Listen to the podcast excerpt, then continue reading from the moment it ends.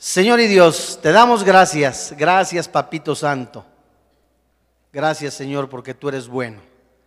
Gracias por la sangre de Jesucristo, por el perdón de nuestros pecados, por tu palabra que es vida, porque nos transforma, nos limpia, nos alimenta, nos guía.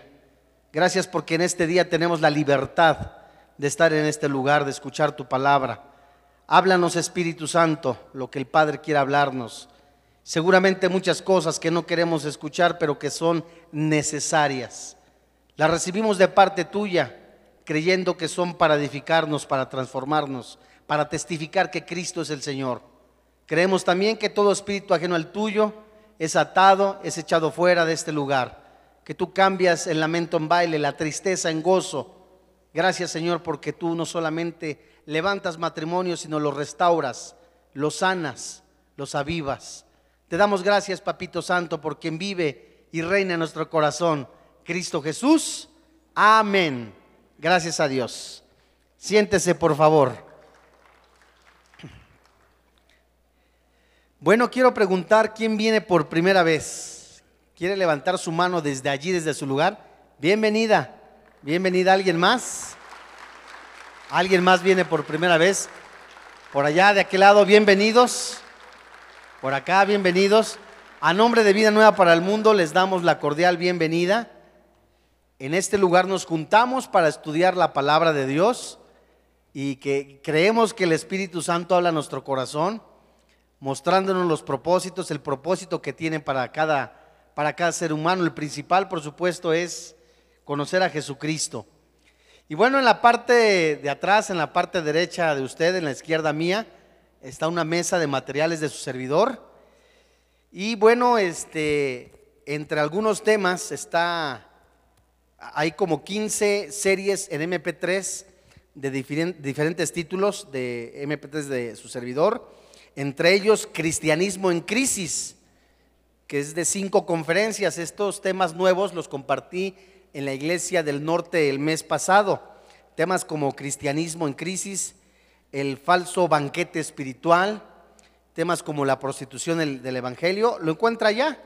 Hay varios títulos y también este titulado Carta de Jesucristo, Voz de alerta de Jehová, la prostitución del Evangelio, actitud correcta del líder, las recompensas del ganador de almas. ¿Alguien quiere este MP3? A ver, venga, sin correr, con, con calma, tranquilo. Diez temas en esta serie de la Carta de Jesucristo. Y este que también terminamos la, el mes pasado, las siete iglesias de Apocalipsis, algunas las compartí aquí, otras en la iglesia de Cuautitlán Izcalli y la del norte. Temas como Pérgamo y el trono de Satanás, Tiatira y las profundidades de Satanás, Sardis, la iglesia de las cizañas, la Odisea, insoportablemente hipócrita. Siete conferencias a la luz de la palabra de Dios y donde el Espíritu Santo muestra de una forma clara el parecido impresionante con algunas o, el rasgo del carácter de la iglesia de hoy día. Las siete iglesias de Apocalipsis. ¿Alguien lo quiere? A ver, pase. ¿Alguien más? Allá en la mesa de materiales. Abra su Biblia en el libro de Filemón. Filemón es un libro muy pequeñito, es una carta.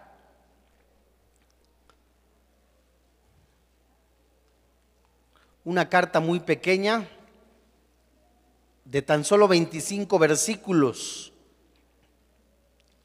Y esta es la cuarta conferencia y última de este estudio de la carta de de Pablo a Filemón, en donde no muestra muchos rasgos doctrinales, teológicos, pero sí muestra el corazón que debe de tener y la actitud que debe de tener una persona nacida de nuevo, un cristiano en cuanto a la ofensa, al agravio y en el versículo 19 que vamos a dar ya lectura, quiero hacerte una breve semblanza de qué trata este libro. Bueno, Pablo cuando estaba encarcelado, preso, preso en Cristo Jesús, menciona esta carta, Pablo estaba no solamente viviendo eh, las consecuencias de la cárcel, pero había uno de sus discípulos y colaboradores llamado Filemón. Filemón era un discípulo con una vida económica muy saludable. Filemón también era una persona que prestaba su casa, una casa grande en donde se podía congregar la iglesia. Filemón tenía entre sus servidores o sus empleados alguien llamado Onésimo. Este esclavo, como lo nombra la palabra de Dios, este servidor, era un empleado de confianza, una persona que quizás eh, tenía eh, eh, dinero salvaguardado, las llaves y muchas otras cosas que le tenía confianza Filemón. Pero resulta que un buen día, Onésimo no solamente le robó, le traicionó y se fue. Cayó con el tiempo prácticamente a los brazos de Pablo en la cárcel. Pablo empezó a disipularle, empezó a hablarle de la palabra de Dios, halló gracia delante de Dios y del mismo apóstol Pablo. Onésimo recibe a Jesucristo como su Salvador personal. Pero Pablo tenía una carga por toda la iglesia, por la coinonía, la comunión, la unidad de la iglesia, que también preguntaba, ¿cómo haré yo pues para que Filemón perdone el robo, la traición o tantas otras cosas que hizo Onésimo y que Onésimo también se encuentre con Filemón, como también Dios desea, el Espíritu Santo desea, que no haya fricciones, que no haya pleitos, que no haya rencor, resentimiento, odio entre cristianos o entre familia. Y se preguntaba, ¿cómo haré? Al terminar la carta a los colosenses, Pablo dice, ya terminé la carta a los colosenses, sabía que también había personas dedicadas como casasiervos o como cazaesclavos. Estas personas volvían a apresar a los esclavos, los revendían o de la misma manera se los entregaban a sus, a sus amos a cambio de, de, algún dinero.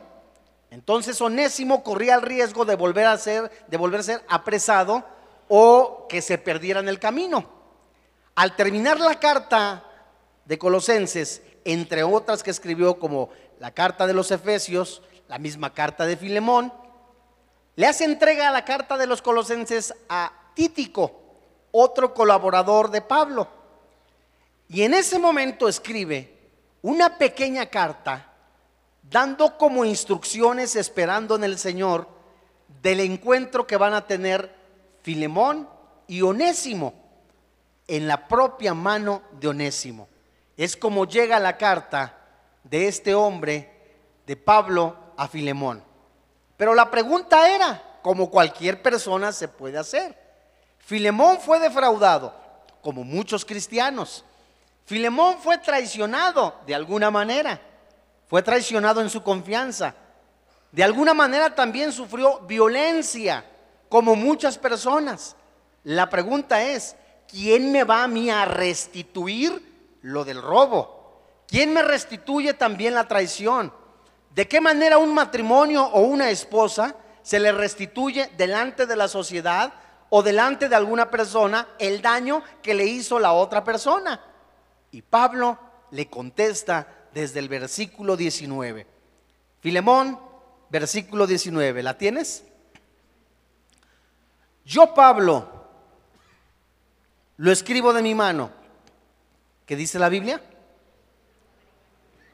Yo lo pagaré por no decirte que aún tú mismo te me debes también. Sí, hermano, tenga yo algún provecho de ti en el Señor.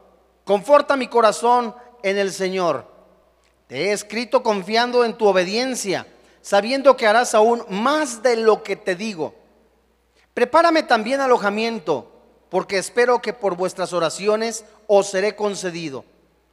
Te saludan Epafras, mi compañero de prisiones por Cristo Jesús, Marcos, Aristarco, Demas y Lucas, mis colaboradores. Versículo 25, termina esta carta. La gracia de nuestro Señor Jesucristo sea con vuestro espíritu. Amén.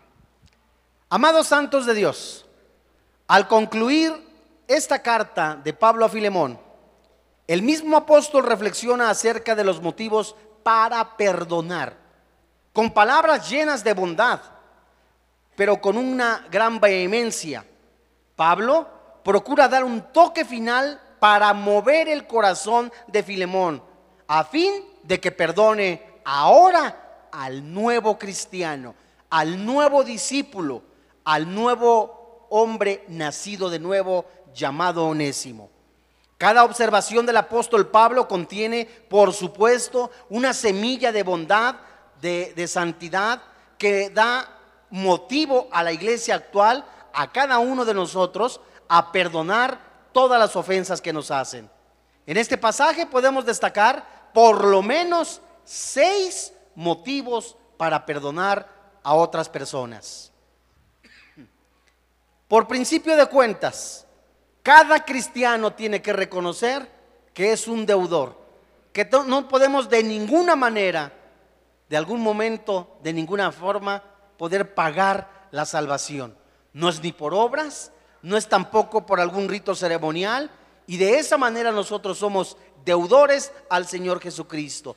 Que en el momento que nosotros estamos convencidos que si hay una deuda que nosotros tenemos con el Señor Jesucristo, y que nada supera esa deuda, el perdón de nuestros pecados, que tiene una trascendencia eterna y que las cosas que nosotros padecemos en este planeta, que son leves, pasajeras y momentáneas, son de esa manera, momentáneas. No nos deben de impedir la posibilidad de bendecir a una persona perdonándolo y también quitando de nuestro corazón el orgullo, la soberbia, la falta de perdón y la falta de amor, al también nosotros perdonar.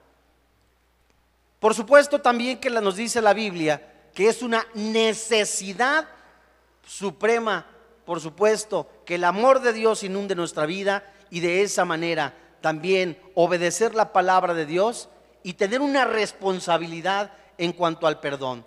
Y la importancia de guardar comunión con nosotros mismos en la familia, porque si hay una grieta, hay un disgusto en la familia, se puede aplicar la ley del hielo. Esta ley del hielo donde tú no me hablas, yo tampoco te hablo. En el trabajo, generalmente las personas, muchas personas que tienen problemas de, falta de perdón, tienen problemas en el trabajo, en la oficina, no se llevan bien con la gente, generalmente buscan problemas o generalmente están eh, buscándole defectos a las demás personas. Y lo que Dios nos llama también es tener una comunión, no solamente en la familia, en la familia de la fe, sino también en el trabajo. El ser humano está acostumbrado completamente a que le pidan perdón. A todos nos encanta que nos pidan perdón. A todos nos gusta que nos digan, si es cierto, tú te equivocaste, yo soy el héroe de la película, yo soy el perfecto. Pero no nos gusta reconocer nuestros errores y pedir perdón.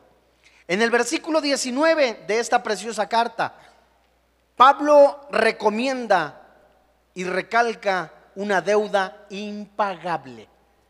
Cualquier persona se puede preguntar, oye, ¿quién me va a mí a sustituir el dinero del fraude?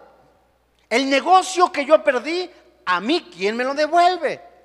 Oye, los años que yo pasé con fulano o con mengano y que fueron completamente desastrosos, con llenos de violencia, con llenos de amargura, con llenos del alcoholismo, de la borrachera del esposo, de la esposa, ¿quién me devuelve esos años? Y esas preguntas son válidas, humanamente hablando. El joven que perdió el trabajo por causa de ser, eh, de ser cristiano. Y se puede preguntar, ¿a mí quién me devuelve? O el título, o el trabajo, ¿quién me lo regresa? Y lo único que hace es fomentar en su vida amargura, resentimiento, rencor, gracias a la falta de perdón. Pablo quería evitar que Filemón se llenara de amargura.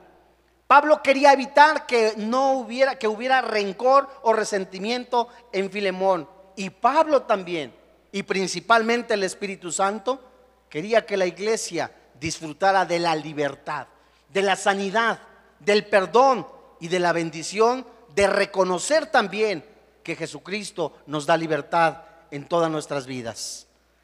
En el versículo 18, amados santos de Dios, Pablo ofreció pagar la deuda de Onésimo, porque un criado, un empleado, que no tenía más que lo que le daban, la comida, el almuerzo, ten estos zapatos quizá, o otra cosa, y después dice, ya me gasté lo del robo, ¿cómo podía pagar Onésimo a Filemón? Pablo entonces levanta la mano como diciendo, yo te pagaré a ti, Filemón, cárgalo a mi cuenta. Pablo sabía que la restitución era parte esencial del perdón. Y también sabía que Onésimo no contaba con los medios para pagarle a Filemón. Pablo de una manera estaba firmando un pagaré que aunque estaba encarcelado, Pablo tenía recursos económicos. ¿Quién de nosotros puede decir de alguna manera, oye, mi cuñado se fue con toda la tanda, mi cuñado se fue con toda la caja de ahorros, y yo decirle, bueno, mi cuñado fue, ¿verdad? Oye, pero ya has nacido de nuevo, mucho gusto, ¿verdad? ¿Y quién puede decir, sabes, lo que te debe yo te lo pago? Espiritualmente el apóstol Pablo le estaba diciendo a Filemón, sabes, en el momento que alguien te hace un daño, se vuelve deudor. En el momento que alguien te ofende, se vuelve deudor. No, la, no tan conocida la oración que se le conoce como el Padre Nuestro, nos dice Jesucristo en este modelo de oración, perdona nuestras ofensas, como también nosotros perdonamos a quién? A nuestros deudores. En el momento que alguien te hace algo, se vuelve tu deudor. Y Pablo le estaba diciendo categóricamente a Filemón, tú eres deudor del Señor Jesucristo. No le puedes pagar la deuda de ninguna manera al Señor Jesús. ¿Cómo te atreves entonces a reclamar una deuda? Una deuda temporal que no tiene trascendencia económica, no tiene trascendencia espiritual, sino en este planeta, lo que yo te pido, sabiendo que lo vas a hacer, que lo cargues a mi cuenta, pero ah, otra cosa, también tú eres deudor mío. Pablo le estaba diciendo eso. Aún tú mismo me debes también, dice Pablo. La intención de Pablo, por supuesto, era cargar a su cuenta toda deuda de Onésimo y luego cancelarla mediante la deuda misma que Filemón tiene con él, la cual, por supuesto, era mucho mayor. Onésimo la deuda algo temporal, mientras que Filemón tiene para con Pablo una deuda eterna. Hay algo que en la mente humana, en el corazón perverso, en el corazón malo de una persona, en un corazón quizá aferrado puede decir, ¿Cómo te atreves a decirme que fulano que me pegó, que me engano que me ofendió, que alguien que me hizo algo, le perdone? ¿No te has dado cuenta que gracias a él vivo en amargura? ¿No te has dado cuenta que gracias a ella vivo completamente en la bancarrota? ¿No te has dado cuenta que gracias a los comentarios de fulano de tal mi negocio se fue abajo? Eso es temporal, amigo. ¿Sabes por qué? Porque eso dice la palabra de Dios, es una leve tribulación pasajera y momentánea. Pero cuando el mismo Señor Jesucristo se puso en nuestro lugar, pagando nuestros pecados, recibiendo la ira justa de Dios, nos han perdonado algo que tiene trascendencia eterna. ¿Me estoy dando a entender? En ese momento cuando el, el, apóstol Pablo le dice, ¿cómo te fijas en esa pequeñez, por decirlo de esta manera? Algo que puedes recuperar pero la vida eterna no la puedes recuperar ni te la puedes dar tú mismo. Es algo que solamente el Señor Jesús te puede dar. En eso es en lo que tú tienes que tener cuidado. Este mismo principio se aplica a nosotros como cristianos, perdonar a nuestros deudores. Cuando alguien nos ofende e incurre en una deuda con nosotros, debemos de recordar también que tenemos deudas con otras personas. Todos hemos recibido favores espirituales. Todos hemos recibido también de otras personas que jamás podríamos pagar. Y por tanto estamos en deuda con ellas. Por principio de cuentas, tú y yo tenemos deuda con el Señor Jesucristo. Nos ha dado la vida eterna. De ninguna manera, de ninguna forma, de ningún tipo, de ninguna especie podemos pagar la salvación. Jesucristo se puso en nuestro lugar. Y de la misma manera, nosotros somos deudores a nuestros padres en el momento que decimos, gracias Señor por papá y por mamá. Alguien dirá, ¿cómo te atreves a decirme que yo le dé gracias a Dios y que diga que soy deudor de mi padre cuando mi padre me abandonó? Cuando mi madre me abandonó a los 13 días de nacido, cuando también mis padres se divorciaron y no les importó, no les interesó abandonarme completamente en la calle o con el tío o con la tía o con el padrino. ¿Cómo te atreves a decirme eso? Tú no sabes lo que he vivido. Todas esas circunstancias, amados santos de Dios, son transitorias. Dios permite, mas no es su voluntad perfecta, es su voluntad permisiva. Dios permite muchas desgracias en la vida de muchas personas. Dios ha permitido que tú y yo naciéramos y después conocer a Jesucristo, que nos da una libertad, una paz y que su Espíritu Santo que está dentro de nosotros nos sane y nos restaure.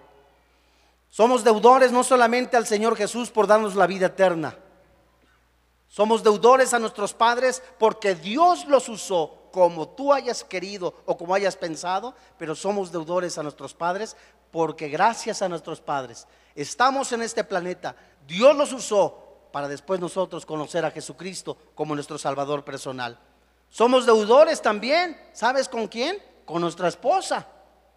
¿Cuántas veces nosotros olvidamos que es nuestra ayuda idónea?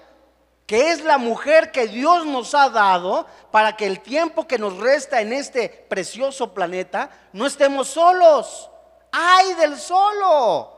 Hombres que se afanan completamente. ¿Cómo quieres que le diga a Dios que o a alguna persona que sea oidor de mi esposa? Es su obligación hacerme de comer. Es su obligación que me lave. Es su obligación que me planche. Es su obligación que me haga esto. Es su obligación que haga aquello. Discúlpame. No es tu sirviente. La ayuda idónea es, una persona que Dios ha dado para formar la familia. Y la primera institución que Dios creó es la familia. Y la mujer es el ser más precioso, de verdad, lo digo con mucho respeto es el ser más precioso que Dios haya creado después del hombre, porque es la imagen de Dios, ¿verdad?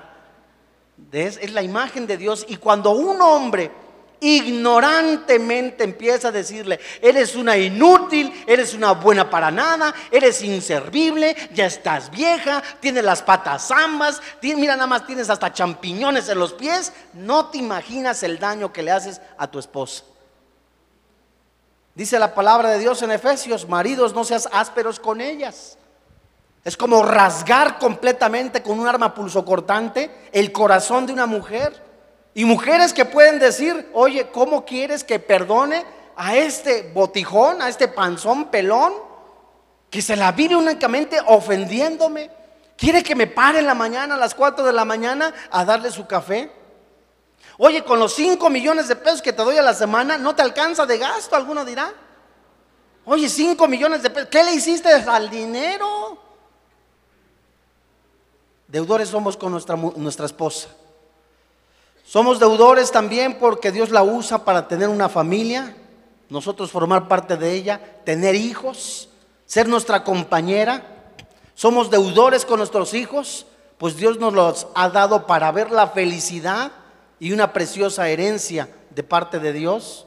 Somos deudores con nuestros hermanos consanguíneos, es decir, los hermanos de nuestra propia sangre, que Dios nos ha, formado, nos ha prestado para verlos, para hablarles de la palabra de Dios. Somos también deudores con los hermanos en la fe, con los compañeros de trabajo. Dice Pablo, con todos sois tú deudores. Somos deudores con la misma iglesia, con el hermano que estás al lado de él. Oye, es que el hermano de al lado ya no lo aguanto. mira, le sudan las manos y todavía nos saluda. Dios, ¿sabes? Toda la eternidad vas a estar con él. Vete acostumbrando. Y más que nada también somos deudores. Sigue el Espíritu Santo diciendo con el Señor Jesucristo. Porque somos una familia en la fe. Y la pregunta es, si Dios ha perdonado nuestros pecados, si Dios ha perdonado nuestras deudas, si Dios ha perdonado nuestras ofensas, la pregunta es, ¿será demasiado que por nuestra parte perdonemos nuestras deudas de temporada? ¿Será demasiado el, escuchar, Jesús, gracias a ti tengo la vida eterna? Has perdonado, en el caso de algunos, adulterios, borracheras, eh, legrados, incestos, pecado que tienen consecuencias eternas. ¿Cómo yo me atrevo a decirle, no puedo perdonar a fulano porque me rasguñó la cara? ¿Cómo puedo yo perdonar a fulano o a mengano porque me ofendió de esta manera? Esas consecuencias temporales no se comparan con el perdón que Dios ha derramado en la cruz. En Filemón versículo 20, la Biblia dice, sí, hermano, tenga yo algún provecho de ti en el Señor, conforta mi corazón en el Señor. ¿Esto qué significaba? Al perdonar Filemón a Onésimo, Filemón brindaba algún provecho a Pablo en el Señor. Por ejemplo, procurarle gozo. Qué padre de familia que cuando vea a sus hijos, a dos de sus hijos o a tres de sus hijos que se están peleando, no desea en su corazón que los hijos se lleven bien. O qué anciano que está viendo que los hijos se están peleando por la herencia o que los hijos están peleando por los bienes materiales antes de que parta el padre de familia. Y lo mejor y lo más gratificante para un padre de familia o una madre de familia es ver que todos los hijos se lleven bien. Y Pablo como padre espiritual, tanto de Filemón como de Onésimo, anhelaba y deseaba que la gracia del Señor Jesucristo estuviera en sus vidas. ¿Qué propósito tiene esto? Significa nada más, te pido perdón, ahí nos vemos, quis, ahí, ahí se acabó. No. No es nada más decirte, bueno, te pido perdón, pero no lo siento. Te pido perdón, pero, ay, no, no, no, te sigo odiando. Ay, no, te pido perdón, pero cada vez que te veo siento un revolver en la panza. Y no precisamente porque comí frijoles, es porque te odio. ¿Sabes? Hay quien dice, es que no pido perdón ni lo perdono porque no lo siento en mi corazón. Habla mucho de la comunión que tú tienes con Jesús. Habla mucho de lo que hay de la palabra de Dios en tu vida. Oiga, pero usted no se imagina lo que me hizo fulano o mengano. Oye, pero tú no te imaginas lo que le hicieron a Jesús en la cruz. Tú no lo viste, lo estás viendo. ¿Cómo puedes amar a una persona viéndola? ¿Y cómo puedes decir amo a Dios cuando no lo has visto? Dice la primera carta de Juan. La necesidad de obedecer, la pregunta es, ¿debo perdonar sin sentir? ¿O solo por obediencia guardando el rencor? Esa llamada es del cielo. No. ¿Debo perdonar sin sentir o solo por obediencia guardando rencor? Esa pregunta, o sea, ¿cuántas personas ven a sus hijos? Mira, te voy a pedir perdón nada más o te voy a perdonar nada más porque están los niños, ¿eh? Pero luego nos vemos. Yo tengo dos niñas, están muy chiquititas, pero fíjate cómo actúa el corazón. Una tiene tres años y la otra tiene dos. La más chiquita medio le entiendo luego, de repente fue y acusó a la más grande. Papá, papá, Nicole, Nicole, Nicole. Le digo, ¿qué pasó? Y entonces la empecé a exhortar por lo que había hecho. ¿Qué creen que hizo la grande? Tiene tres años. Le dijo a la más chiquita, vas a ver Camila, y al rato que no está mi papá, vas a ver. Tiene tres años. ¿Sabes de qué nos habla esto? Que a los niños no les enseñamos a portarse mal, les enseñamos a portarse bien, les enseñamos Biblia, porque traen algo en su corazón ya. Y si eso empieza a crecer en cualquier persona, imagínate cuando se deja alimentar el rencor, el odio, el resentimiento en la vida de una persona. Por eso hay cáncer, por eso hay artritis, por amargura, resentimiento, rencor. Sí puede decir una persona, te perdono, pero te sigo odiando. No ha habido un tal perdón. Imagínate el Señor Jesucristo en la cruz, cuántas veces hemos escuchado este ejemplo. Jesús en la cruz. Completamente se estaban burlando las gentes. Otros lo escupían, otros se burlaban. Si eres Dios, si eres el rey, bájate entonces. ¿Qué hizo Jesús? Jesús exclamó y dijo, Padre, perdónalos, porque no saben lo que hacen. En Filemón versículo 21, la Biblia dice,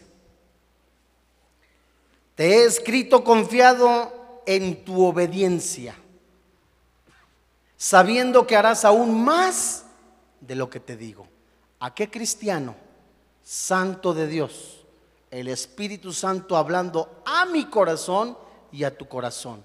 ¿A qué cristiano santo de Dios, cuando te ofenden, cuando te agraden, te dicen, te perdono, que Dios te bendiga, no vas y haces algo de más. Es decir, no vas, le dices, te perdono, está bien, le das un besototote en el cachete, le dices, quis, quis, quis, quis, tin, ahí nos vemos. Al contrario, te hacen una ofensa y no, hijo, de su ping pong papas. Y sacas el, dices, es que es mi viejo hombre. Ya el viejo hombre se murió, amigo santo de Dios. O vas en el periférico, lo hemos citado muchas veces, enojado, alterado, gritándole a la esposa, gritándole, se atraviesa un coche. Tit, tit, tit, tit. Ay, viejo, ¿qué dijiste? Somos cristianos. Amén.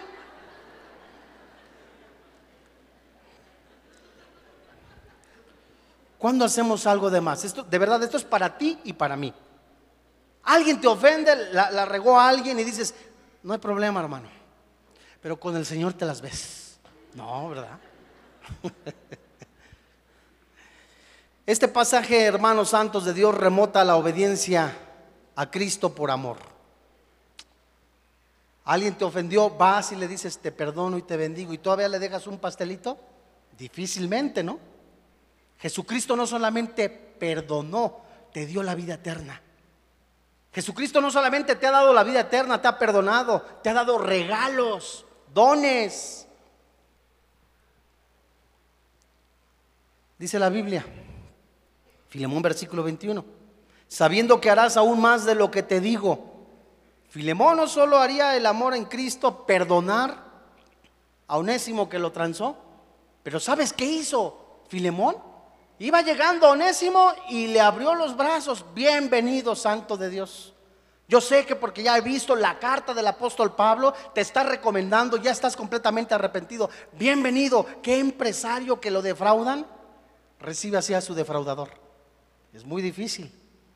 ¿Qué mujer cuando se dio cuenta que el esposo adulteró, que robó, que hizo algo, el daño principal, el pecado principal, si fue para la esposa, fue para la familia, pero al primero que le pegó la ofensa fue a Dios?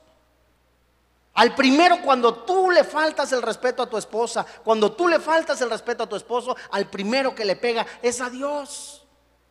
Y en el momento que Pablo le dice, yo estoy seguro porque tienes a Cristo en tu corazón, que no solamente vas a perdonar, dice Pablo a Filemón, vas a perdonar a Onésimo, sino que aún más vas a ayudarlo a seguir adelante. ¿Cuántos cristianos de nosotros nos han ofendido, nos han lastimado, nos han calumniado? Y a tus propios agresores les ayudas. Por lo menos la pregunta, ¿has orado por ellos? O estás, Señor, Señor, elimínalo. Ah, no, ilumínalo, Señor. Ay, santo Señor. Filemón lo haría de manera voluntaria, no por quedar bien ni porque era uno de los principales dentro de la grey en la iglesia primitiva. Lo haría, lo haría porque tiene a Cristo en su corazón. Y sabía de verdad que si Dios le perdonó todas sus deudas con consecuencia eterna, una consecuencia pasajera, ¿Cómo no la iba a perdonar? Filemón lo haría de manera voluntaria, no por medio forzado, sino que algo convencido de que Jesucristo reinaba en su corazón y también él había dado su voluntad. Hay una responsabilidad también de esto. Versículo 22. Dice la Biblia, prepárame también alojamiento, porque espero que por vuestras oraciones o seré concedido. ¿Qué significa esto? Pablo no solo tenía esperanza de visitar a las iglesias, sino confirmar a Filemón si había verdaderamente perdonado a Onésimo. Pablo estaba con la esperanza, como cualquier padre de familia, de decir, a ver, ¿es verdad que Filemón perdonó a Onésimo? Quiero irlo a saber. Y también les decía, les ruego gracias porque sé que Dios contestará sus oraciones. Sé que Dios contestará sus oraciones, dice también la Biblia en Santiago capítulo 5 versículo 16, que la, oración de un justo puede mucho, la oración eficaz del justo puede mucho. Y cuando alguien de verdad, como un ejemplo, está, Dios mío, es que esta persona, de veras, es que difícil es tratar con esta persona. Ya mira, ya hasta voy y me hasta me ungí con aceite de cártamo, aceite de transmisión, ya fui hasta todas las, ya mira, ya llegué, Dios mío, concédeme gracia con esta persona. Y es dificilísimo. La oración eficaz del justo puede mucho. Oye, mi hijo, es que a tu papá no se le puede hablar. Con cualquier cosita parece plancha, de volada se calienta. Ay, no, mira nada más. Y ya luego, luego está ahí alborotado, enojado. Oye, y la muchachita, la señorita, no le tiene confianza. Papá, quiero ir a tal parte. ¿A qué horas? ¿Con quién? ¿En dónde? ¿A qué horas? Oye, espérate tantito. ¿Qué confianza quieres que tengan? Por eso muchas de las veces se cierran los jóvenes. No quieren hablar porque luego papá o mamá se enojan. Escúchalos. Espero que por vuestras oraciones os seré concedido, dice Pablo. Pablo sabía el poder de la oración y Pablo conduce a Filemón a perdonar a Onésimo, mostrando que en el amor de Dios hay una responsabilidad espiritual y por supuesto la acción. Cualquiera puede decir, como dice Primera de Juan, amo a mis hermanos, pero aquel que odia a su hermano, el tal es homicida. Deseas de todo corazón que tu hermano, ay, fulano de tal, mira nada más cómo le va bien, es ni diezmo a de dar, a la mujer es hasta narcotraficante, míralo nada más deseándole completamente la muerte, anidando completamente demonios en su vida, rencor, resentimiento. No imaginas el daño espiritual que hay en tu vida. Y todavía, ¿sabes qué pasa? Llevas y contagias a tu familia con amargura, con resentimiento, con rencor Personas que hablan mal de papá o mal de mamá. Mira, tu papá es un bueno para nada. Tu papá es esto, tu papá es aquello. Indiscreción y poniendo el mal al papá. O al contrario, mira nada más tu mamá. Hombre, no sabe hacer ni la sopa maruchan. Mira nada más, el otro día la puso y se le quemó el agua. Haciendo bromas pesadas. E incitando a los hijos a que le falten el respeto a mamá o a papá. ¿Cuál es la importancia de guardar la comunión y para qué? Filemón versículo 23. Dice la Biblia, te saludan Epafras, mi compañero de prisiones por Cristo Jesús, Marcos, Aristarco, Demas, Lucas, mis colaboradores. ¿Saben ustedes, santos de Dios, que la vida cristiana no se vive en aislamiento? No existen los cristianos solitarios. Cuidado de aquel que deja de congregarse como algunos tienen por costumbre. No es que yo en la, casa escucho la radio o la televisión. Qué bueno, mucho gusto. Pero es importantísimo que te juntes con cristianos. Un carbón encendido que se aparta en tiempo, en un tiempo se empieza a enfriar se empieza a amargar, se empieza a resentir, empieza, ay, mira nada más esos cristianos. Ay, no, mira, a mí ese chaparro siempre hablando de lo mismo. Ay, no, no, no, no. Ay, ese chaparro siempre con el traje café. Ay, no, no. Tú tienes la misma cara y nadie te dice nada. Pero mira, no dejes de congregarte.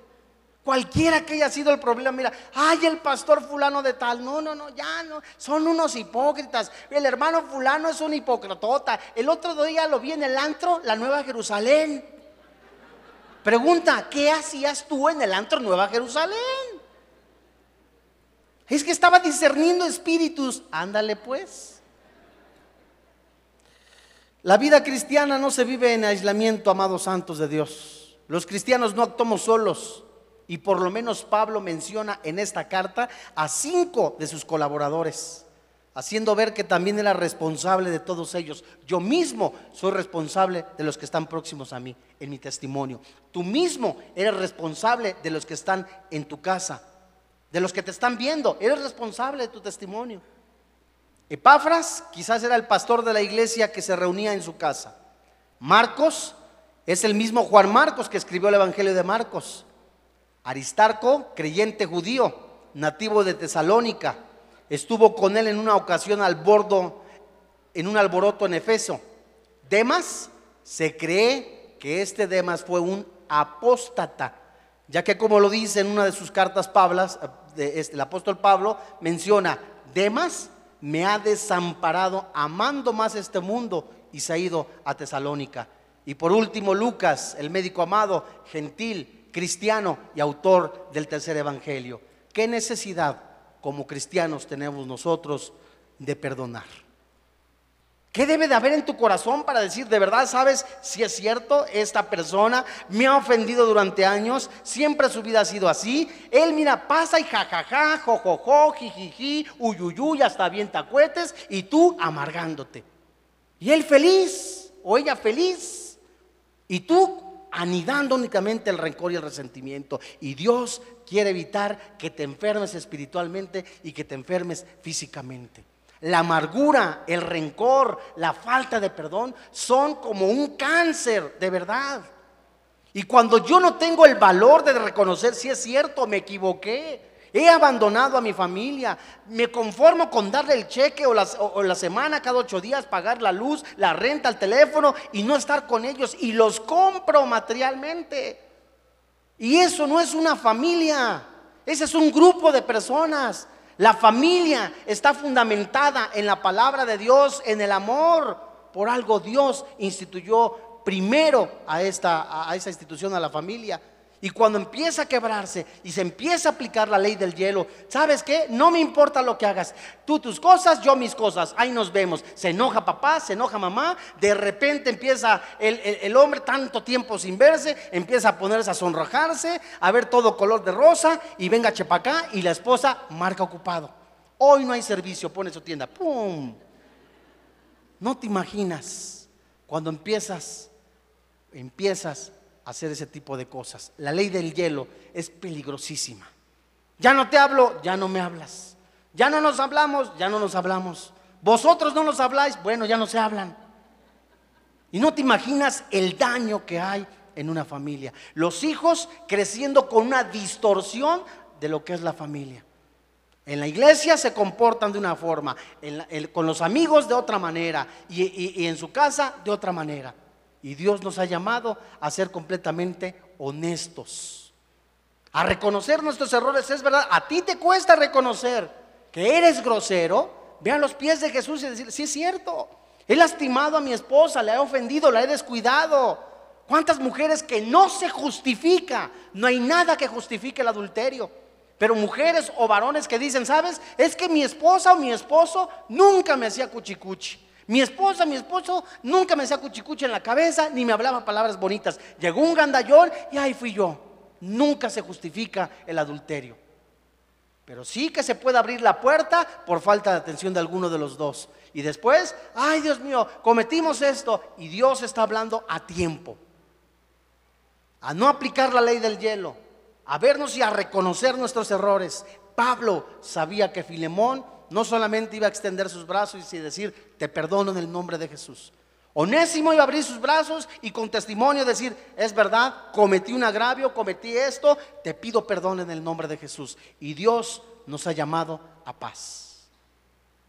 Vamos a orar. ¿Qué sucedió con Filemón? Fíjate que cinco años más tarde, Si Filemón no hubiera perdonado a Onésimo y Onésimo no hubiera actuado de esa manera, seguramente no hubiera crecido espiritualmente. Así como cuando cae alguien y arrastra con la familia y tumba a muchas personas, es Jesús quien levanta al caído y le dice, perdona, pide perdón. El padre Ignacio de la iglesia en Esmirna, de camino al martirio en Roma, escribió una carta a la iglesia en Éfeso. Esta carta hablaba de Onésimo, el hombre que había sido, que había ya se había arrepentido, que había pedido perdón a Filemón. Se expresó de esta manera Ignacio y dijo, recibí vuestra gran congregación en la persona de Onésimo su obispo en este mundo. Un hombre cuyo amor supera cualquier descripción con las palabras. ¿Qué escena puede describirse en tu corazón cuando Jesús ha perdonado todos tus pecados que tienen trascendencia eterna? ¿Qué impide, hermano, aquella ofensa que tiene trascendencia momentánea y solamente en este planeta, que tú perdones o que pidas perdón a tu, a tu esposa, a tu cónyuge? ¿Qué impide que tú pidas perdón? Aparta de tu corazón el odio, el rencor, el resentimiento. Dirás tú, es difícil. Cada vez que lo veo, me acuerdo. Pero dice la palabra de Dios, todo lo puedo en Cristo que me fortalece. Todos tenemos los ojos cerrados.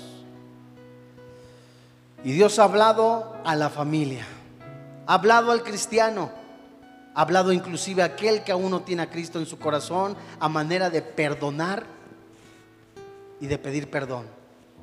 Si tú tienes en tu corazón algo, algo contra alguien, alguien que te ofendió, un ministro de culto, una autoridad, un pariente, tu mismo esposo, pero tienes ahí anidando el rencor, el resentimiento, la falta de perdón, o procuras vengarte, ponte de pie. Nadie te está viendo, todos tenemos los ojos cerrados. ¿Por qué te pido que te pongas de pie como, cuando a veces te digo pasa al frente? No porque pasa algo mágico. ¿Sabes por qué? Es por hacer a un lado el orgullo y decir, sí es cierto, lo reconozco. Y este es mi primer paso para decir, es verdad, la palabra de Dios ha hablado a mi corazón. Ponte de pie. Matrimonios, pónganse de pie si aún hay algo. Ponte de pie. Jovencitas, pónganse de pie. Varones, pónganse de pie. Todos tenemos los ojos cerrados.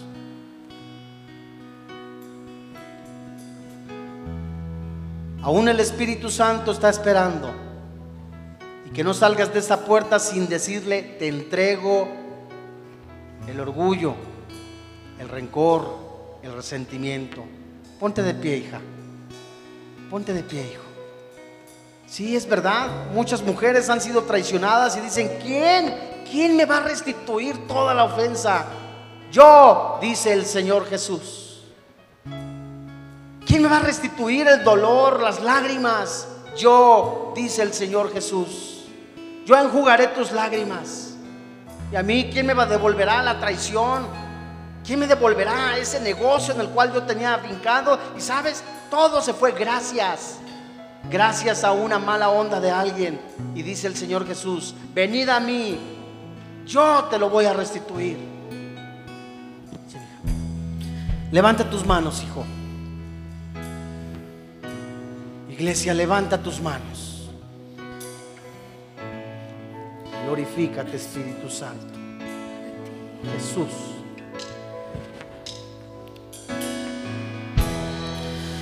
Cuando pienso en tu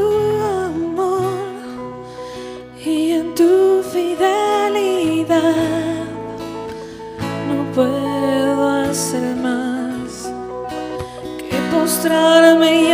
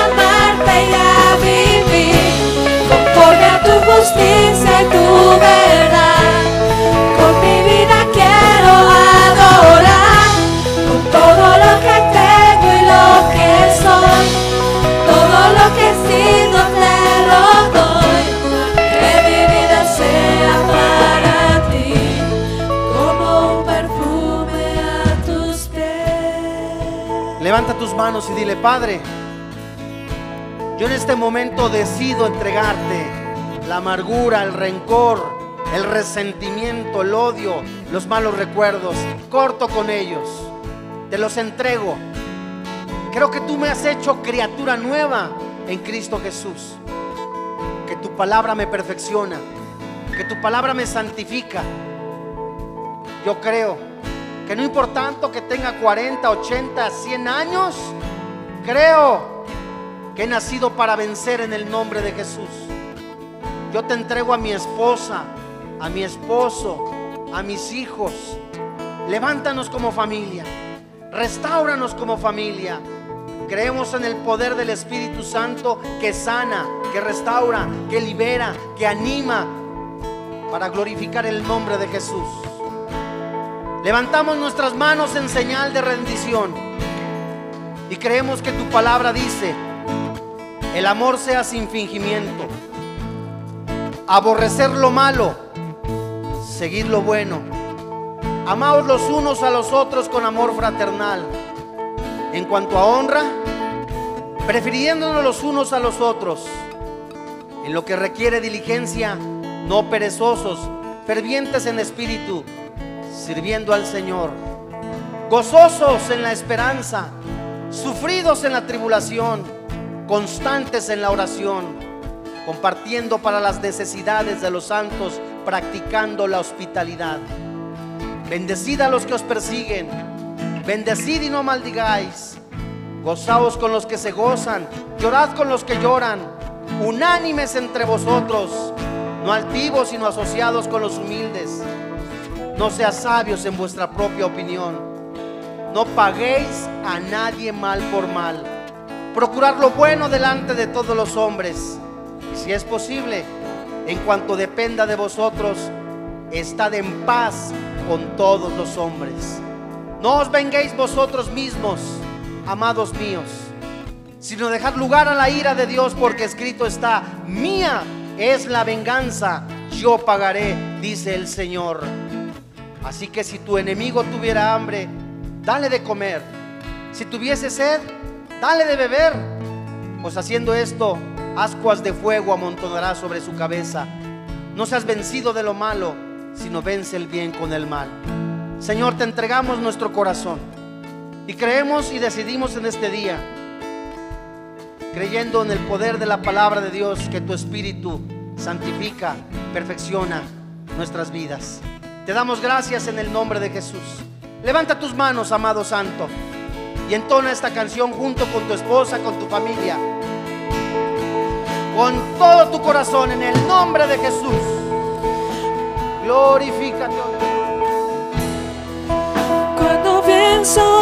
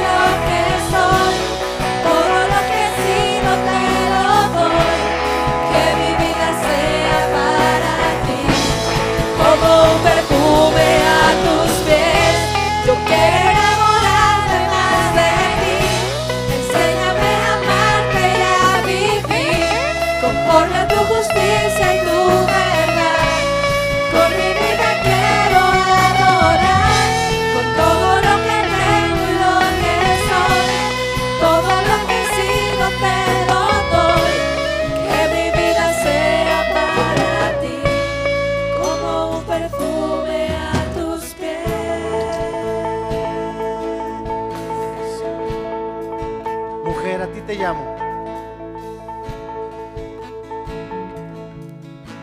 Varones santos de Dios, a nombre del cuerpo pastoral de esta iglesia, yo les pido perdón si los hemos ofendido, si los hemos lastimado.